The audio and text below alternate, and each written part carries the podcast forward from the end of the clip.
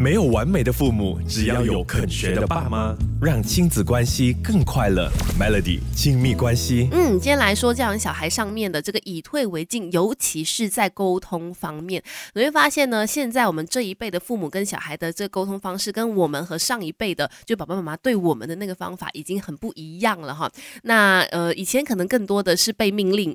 或者被喝令，然后就是乖乖的服从，或者有些人可能也会觉得说，因为这样子长久的沟通方式。下来跟父母之间就产生隔阂了，有一个距离感了，所以就希望自己在面对小孩的时候呢，不要用这种骂的方式。那不骂的话呢，可能也会有些家长觉得说，不骂的话不大声讲，他怎么可以听得进去？的确啦，有的时候是需要你嗯稍微语气严厉一点点或者大声一点点才可以成功阻止。那有的时候呢，也需要大家用不同的语气尝试跟孩子沟通，也许可以得到你想要的效果。比如说第一种沟通方式就是使用尊重的语气。像孩子在两三岁开始，他们就已经会有自我意识了嘛。那随着年纪的增长，这种自我意识也会越来越强烈的。从好的方面来看呢，其实孩子有了自己的主见，知道自己的能力也是好事。所以当他们提出跟你不一样的看法的时候，不要一味的觉得说孩子不听话了，然后呃就开始很生气的骂他等等的。比如说，当你要求孩子去做功课，可是他不听，他还想还想要再玩耍的话，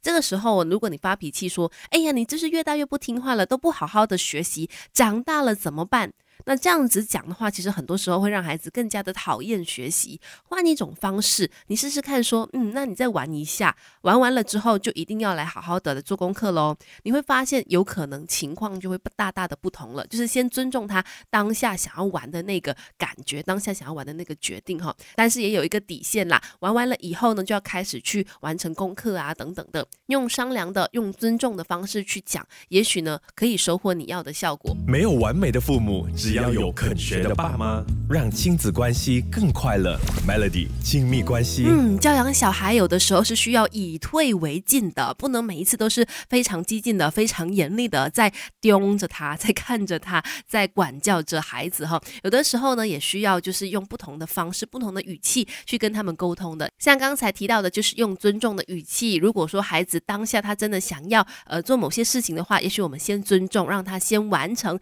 他想要做的事。那之后我们再谈我们要他做的事哈。再来的话呢，也要经常用信任的语气对孩子说话。那我觉得这一个信任的语气是真的很需要多点给孩子的。像比如说他想要学某些才艺呀等等的，如果你一开始就跟他说：“哎呀，你不行的啦”，或者是你都是三分钟热度而已，你只是浪费我的钱去给你学，学了又没有学很久，什么都不坚持等等，在他刚开始的时候就哎泼了很多这样子的冷水的话呢，嗯，只会给孩子的自尊心带来伤害，让他对。自己的能力呢，也产生不自信哦，所以其实孩子是特别特别需要父母的信任的。换一个说话方式，可能他如果想要学某个才艺，你跟他说好，那只要你努力学的话，一定可以成功，一定可以学会，一定可以表现好的时候，你会发现他的表现，他的成绩就真的能够做得更好了。不管是当父母还是做儿女，我们一块做中学 Melody 亲密关系。